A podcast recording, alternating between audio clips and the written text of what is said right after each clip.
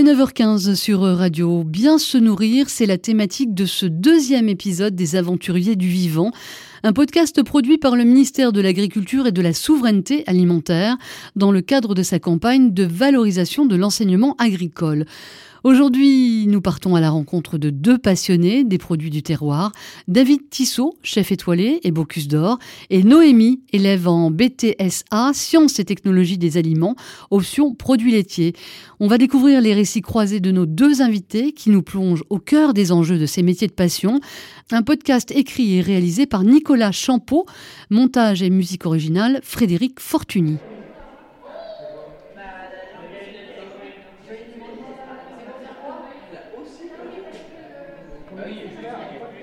Moi, je travaille à la fromagerie Gillot. Elle a été créée en 1912. Il y a du camembert euh, moulé à la louche. Après, il va y avoir aussi du pont l'évêque, euh, cru, pasteurisé. Après, il va y avoir aussi du pointel, euh, des bris. Pour moi, c'est très important, surtout en France. On a quand même un territoire assez petit, mais du nord au sud, de l'est à l'ouest, chaque terroir est quand même bien précis, avec une identité forte, des produits forts, et c'est ça qu'il faut arriver à valoriser. Les aventuriers du vivant suivent un parcours qui se termine dans l'assiette et commence, comme bien souvent, dans les bocages, les prés et les vergers, en passant par les meuniers avec une halte dans les cuisines et leur doux fumée. Manger, c'est picorer, croquer, ripailler, déguster, savourer. Mais les ingrédients du plaisir sont des machines, des outils, des gestes et du labeur. Manger, c'est aussi un enjeu sérieux, parfois grave, qui touche l'environnement, la santé, l'économie, l'emploi et même la souveraineté. Bien se nourrir, c'est la thématique de cet épisode des aventuriers du vivant. Nous faisons connaissance avec une élève d'un lycée agricole en Normandie pour un portrait croisé avec un grand chef cuisinier rencontré près de Lyon à Écully.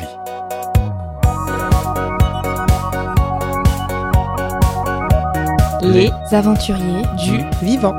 Les aventuriers du vivant.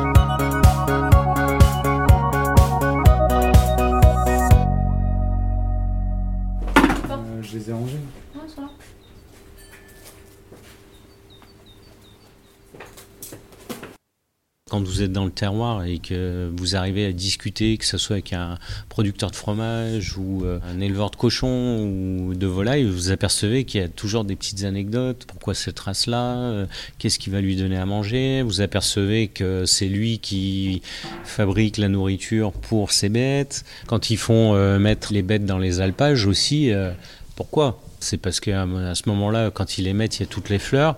Donc les fleurs, les premières pousses, tout ça, ça va rentrer dans le lait. Moi, j'aime bien un proverbe qui dit bah, Dis-moi ce que tu manges, je te dirai qui tu es. Euh, bah, c'est un petit peu pareil. Enfin voilà, il y a vraiment tout un cheminement et un, et un, et un savoir-faire.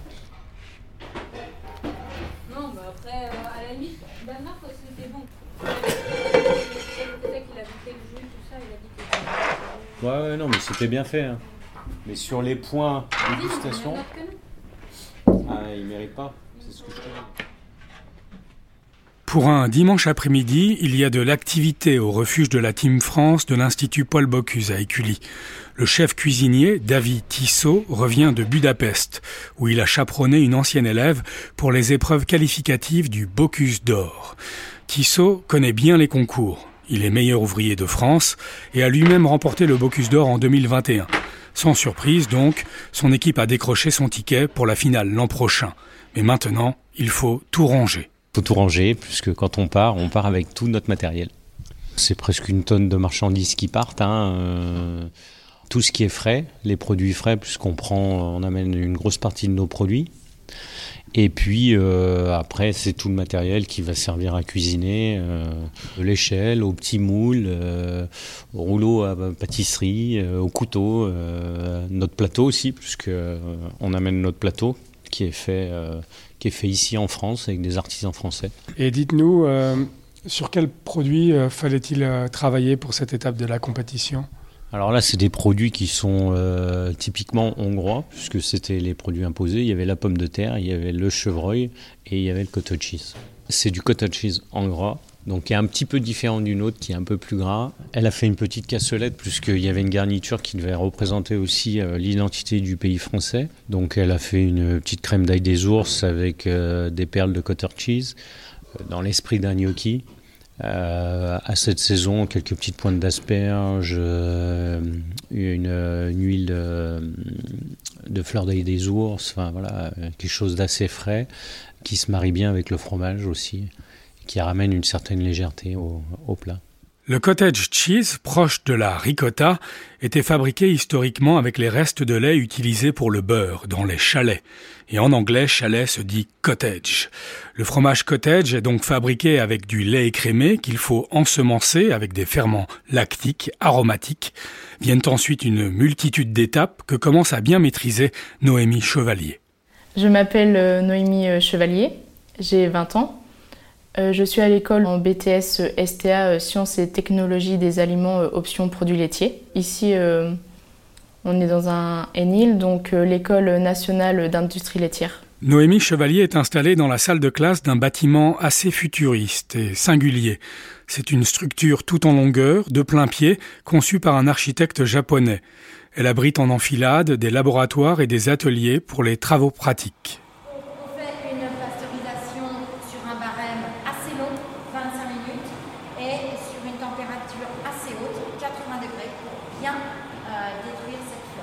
Bah, ici, c'est le hall technologique, c'est là où est-ce qu'on réalise nos TP. C'est quoi, par exemple, comme TP eh bah, Ça peut être euh, le TP euh, yaourt, beurre, euh, fromage, donc pâte molle, pâte pressée.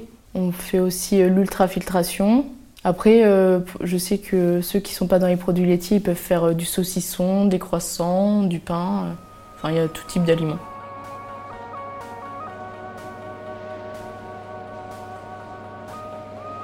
Le yaourt, par exemple, qu'est-ce qu'on fait dans un TP yaourt C'est ce que j'ai fait ce matin. Alors Alors euh, déjà, il faut euh, faire les analyses sur le lait de départ. Donc euh, le pH, les stress secs, la matière grasse, l'acidité. Ensuite, il bah, faut préparer l'installation, donc réaliser les différents circuits pour faire passer le lait dans notre cuve. Après, il faut bien sûr réaliser les rinçages. Et après, on goûte ah non, on goûte pas. Ah non, non, le yaourt, il n'est pas prêt euh, comme ça. Et oui, il faut le laisser Ouais. Combien de temps? En étuve, euh, je dirais 4 heures. Le hall technologique est situé au cœur du pôle agroalimentaire de la commune, pour plus de proximité avec le monde de l'entreprise. D'ailleurs, Noémie a choisi de suivre son BTS en alternance avec un travail à la grande fromagerie Gillot. Elle a choisi cette enseigne car elle collecte le lait dans le bocage ornais dans un petit rayon de 40 km, auprès d'exploitations familiales. Les vaches, à majorité normande, pâturent au moins six mois dans l'année. Et puis, le père de Noémie est employé au service conditionnement de Gillot. Je peux être euh, trois semaines euh, au lycée de Saint-Lothaire et euh, ensuite deux semaines à la fromagerie Gillot. Alors moi, à la fromagerie Gillot, j'ai différentes missions euh, données par euh, ma responsable. Et là, actuellement, euh, je suis plus dans le secteur de la recherche et du développement. Je suis sur le service mécanisé. L'ensemble du service, tout est robotisé. Ma mission, c'est au tout début, enfin la veille de la fabrication. Donc c'est la maturation primaire. C'est le moment d'ensemencer le lait. Donc c'est là qu'on va mettre des ferments. Donc c'est pour ça, moi, mon étude elle est sur euh, les ferments, euh, l'ensemencement direct. Et euh, j'interviens aussi lors de la fabrication le matin, avant la pasteurisation, pour mettre encore d'autres ferments pour activer le lait. Au sein de l'entreprise, c'est un peu intimidant au début, j'imagine. Vous avez trouvé votre place assez facilement. C'était pas le, vertige de découvrir le, monde de l'entreprise? Et eh ben, La toute première semaine, j'ai fait une semaine d'exploration. C'est-à-dire qu'on me présente l'usine et puis vraiment toute la semaine, euh, enfin, je vais dans les différents services, euh, je regarde, on m'explique euh, comment ça fonctionne. Et puis comme ça, je me rends vraiment compte bah, de la réalité du travail. Hmm. Et de, l'utilité de ce que vous apprenez à l'école. Oui. Ouais, de mettre bien en relation l'école et le travail. C'est immédiat, ça. Il y a une application concrète tout de suite? Ah, Tout de suite, peut-être pas dès le début, mais oui, au fur et à mesure du temps, de toute façon, euh, tout ce qu'on voit à l'école, on l'applique euh, au travail.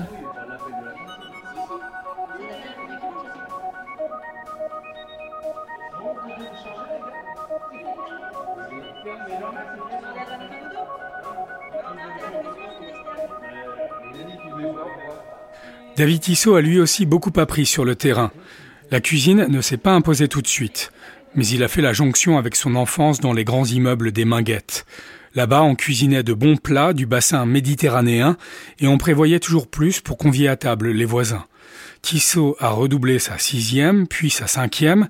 Il a ensuite opté pour la formation professionnelle avant de pousser les portes, presque de force, de Paul Bocuse, le chef multi-étoilé. Faut oser, faut pas avoir peur. Moi, je me souviens, ma première maison, c'est chez Monsieur Paul. Donc, je sors de l'école. Euh, la petite anecdote, c'est euh, pendant deux mois, j'appelle euh, le chef tous les jours à la même heure, donc à 11 h À l'époque, le chef, c'est Roger Jaloux. Ah, et puis, pendant les premiers jours, non, non, non, non, on prend pas de jeunes qui sortent de l'école. Pourtant, j'avais travaillé un petit peu les vacances, les week-ends. Non, non, on prend pas. Puisqu'à l'époque, il y avait encore des piles de CV qui étaient dans les cuisines. Et au bout de deux mois, je l'appelle pareil à la même heure, 11h. Et là, il me dit écoute, euh, viens la semaine prochaine. Euh, bon, tu me saoules, viens la semaine prochaine et t'attaques. C'est lui qui m'a aidé pour mon, titre de meilleur ouvrier de France. Euh, des fois, on a le sentiment qu'ils nous ont rien appris ou qui parce qu'ils sont un peu durs. Mais en fin de compte, si on analyse les choses, on apprend des gestes, on apprend des techniques. Et, tout ça, avec un petit peu de pugnacité, ça permet d'avancer et de se créer un chemin. J'avais postulé avant euh, dans plusieurs entreprises, mais je m'étais dit quand même que la fromagerie euh, Gilo, euh, je pourrais postuler. Donc je l'ai fait, puis on m'a tout de suite répondu et, j'ai eu un entretien. Ma maître d'apprentissage bah, que j'ai actuellement, c'est celle qui m'a fait l'entretien. Elle m'a expliqué un peu comment ça allait se dérouler, enfin les missions que j'allais avoir pendant bah, ces deux années. Et du coup, bah, elle m'a prise quoi. Et elle connaissait votre école? Euh, oui, oui, oui, parce qu'elle avait déjà eu un étudiant euh, qui avait fait pareil que moi. Et est-ce que vous avez des conseils? Parce que parfois ça fait un petit peu peur, les, lettres de motivation, postuler pour un stage. Eh euh, les lettres de motivation, de toute façon, nos professeurs, ils nous aident. Même quand on vient au BTS, là, on a un entretien à passer pour savoir nos motivations à venir dans cette formation. La personne qu'on a à cet entretien, elle nous aide à réaliser euh, les CV, les lettres de motivation euh, pour postuler dans les entreprises. Ce que vous dites, pour résumer aux jeunes, c'est qu'il ne faut pas s'en faire une montagne Ah non, du tout. Non, il ne faut pas se prendre la tête pour ça. D'accord, mais il faut le faire bien quand même. Ah oui, oui quand même, parce que c'est quand même une image qu'on reflète de nous euh, à l'entreprise. Mmh. Donc il faut faire ça sérieusement. Noémie Chevalier et David Tissot ont en commun d'avoir fait un faux départ avant de se réorienter en tenant compte des fondamentaux et du terroir. J'ai fait un bac euh, technologique euh, santé euh, et sociale. Donc après, après bah, avoir eu mon bac, j'ai été en, première année préparatrice en pharmacie en apprentissage. Sauf que j'ai bien vu que ça ne me plaisait pas et que ce qui m'intéressait, c'était travailler dans le fromage.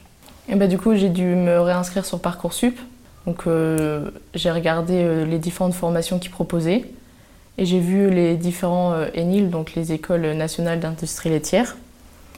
Et bah, j'ai regardé celle qui était en apprentissage et pas trop loin de chez moi. Et du coup, c'est pour ça que j'ai choisi Saint-Lô. Qu'est-ce qui vous a amené à, choisir la filière de, l'alimentaire? Bah, Je voulais partir dans le fromage. C'est un, aliment que je consomme tous les jours et que vraiment, enfin, bah, c'est bon, du coup, euh, j'ai envie de travailler euh, dedans. Pour euh, le lait, pour. Après, c'est aussi pour faire, faire travailler les agriculteurs. C'est le monde rural, le faire vivre. Alors, j'ai vu que l'entreprise Gilo appelait, je cite, à la remontada du camembert qui est dépassée par la mozzarella pour la première fois. Ah, je savais pas. Mais est-ce que l'autonomie, euh, l'autonomie alimentaire d'une région ou de la France, euh, c'est une notion qui est abstraite pour vous ou c'est vrai que c'est pas mal si on est autonome?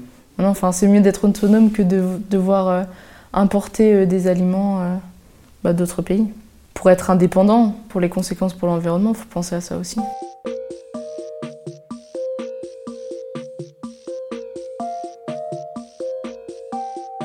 rien d'aller chercher des trucs qui viennent de, loin, alors que sur place, on a quand même. Euh, euh, Souvent, on voit souvent là dans les cartes le yuzu ou des choses comme ça. Bah, nous, on a le citron de menton. on a plein de produits qui, peuvent rester là. Euh, sur place qui sont aussi bons. Quand c'est la saison de la pomme, ben, utilisons la pomme. Euh, pourquoi aller chercher des produits exotiques ou la poire euh, Pareil. des noix, des noisettes, les amandes. Enfin, on a quand même un sol qui est assez fertile. On a aussi des gens qui ont un vrai savoir-faire. Je vois par exemple, euh, je travaille avec une huilerie, euh, c'est l'huilerie Beaujolaise, à côté de, bah, pas loin d'ici, et c'est vrai qu'il arrive à nous faire des huiles euh, qui sont superbes, quoi, à base de noisettes, à base d'amandes, sésame. Nous, par exemple, on travaille avec un meunier qui est en Dordogne pour faire le pain, où on travaille sur des, blés anciens. moi, je vous donne une petite anecdote. Un jour, je vais dans un restaurant bah, chez David Toutain, je goûte son pain, je le sens tout, et puis à la fin du repas, je lui dis mais euh, ah, ça sent bon, ça ressemble un peu à mon pain et tout. Je lui demande d'où il vient, enfin d'où vient sa farine, mais en fait c'était le même producteur de farine. Voilà. Et, rien qu'à travers les odeurs, le goût, on arrive à, retrouver ça et c'est ce qui est intéressant. Et nous, on a toute cette richesse ici. Euh, donc faisons attention et puis euh, valorisons le travail de nos agriculteurs. De, alors des fois, on ne peut pas toujours euh, non plus euh, utiliser, mais euh, plus on les utilisera, plus on utilisera les circuits courts, mieux ça sera. Il faut avoir l'intelligence de tout utiliser ce qu'on a. Et je pense qu'on a un gros grenier en France. alors, je vais prendre le mot grenier parce que c'est ou un beau coffre-fort comme on veut, on l'appelle comme on veut, mais on a une belle richesse sur nos terroirs et ça, il faut continuer à avancer dans ce sens-là. Dans un pays qui compte des fromages par centaines, Noémie n'est pas très inquiète pour son avenir. La filière lait emploie 300 000 personnes à travers le territoire. Avec son BTS, elle peut prétendre à une vaste palette de postes. Technicien en recherche et développement, affineur, maître fromager, animateur de service qualité. Mais Noémie commence à comprendre que pour aller loin, il faut parfois prendre son temps. Donc, elle réfléchit et s'interroge. C'est la grande question. Ah parce que l'école, ça fait déjà depuis un bout de temps qu'on y est. Mais après, euh, c'est sûr que c'est peut-être mieux de continuer euh, bah, les formations et travailler après que de d'aller travailler tout de suite et reprendre peut-être, je sais pas, dans 10 ans si je vois qu'il me faut une licence et que j'aurais dû faire ça avant. Donc, vous commencez à vous renseigner? Euh, Oui, bah, je me suis renseignée sur la licence professionnelle bah, au lycée de Saint-Lothaire, produits laitiers avec le management aussi qui est lié. Du coup, euh, bah, cette licence-là, elle est quand même assez intéressante parce que bah, c'est la continuité euh, du BTS. Et puis, euh, on peut le faire encore en apprentissage. Donc, rester dans ma fromagerie et, et étudier. Et qu'est-ce qu'elle vous apporterait, cette licence, de plus, d'après ce que vous avez vu? Et bah, Avec cette licence-là, si je veux, dans les entreprises, je peux postuler en tant que responsable d'un service. D'accord. Alors que si on a euh, enfin, que le BTS, euh, on est plus à l'échelle de l'opérateur. Ok. Donc ça vaut le coup Bah oui. Et cette licence, elle est dispensée où? Près d'ici? Bah, euh, Au lycée de Saint-Lô, comme, bah, comme mon BTS. Avec ces beaux produits-là, on a la chance d'avoir de belles filières qui sont là. J'ai envie de dire, il faut faire ce qu'on a envie euh, c'est pas le choix de vos parents, c'est pas le choix. Même si des fois, en tant que parent, c'est difficile. Hein, euh, euh, mère, je sais qu'elle voulait que j'ai un bac.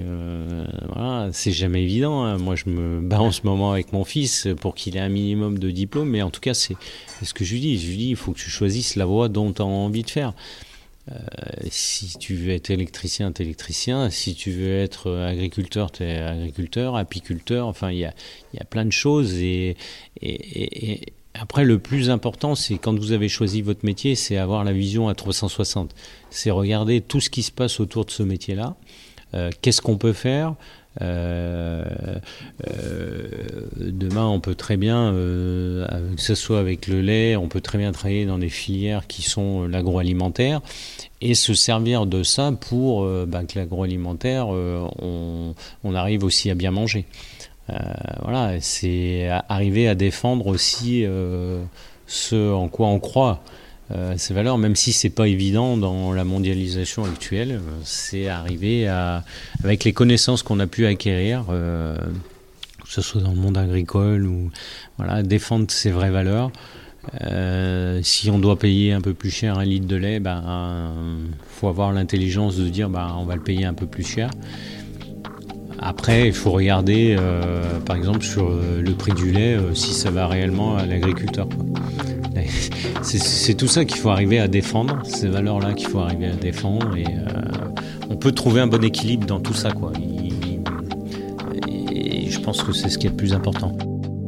Vous venez d'écouter Les Aventuriers du Vivant, produit par le ministère de l'Agriculture et de l'Alimentation.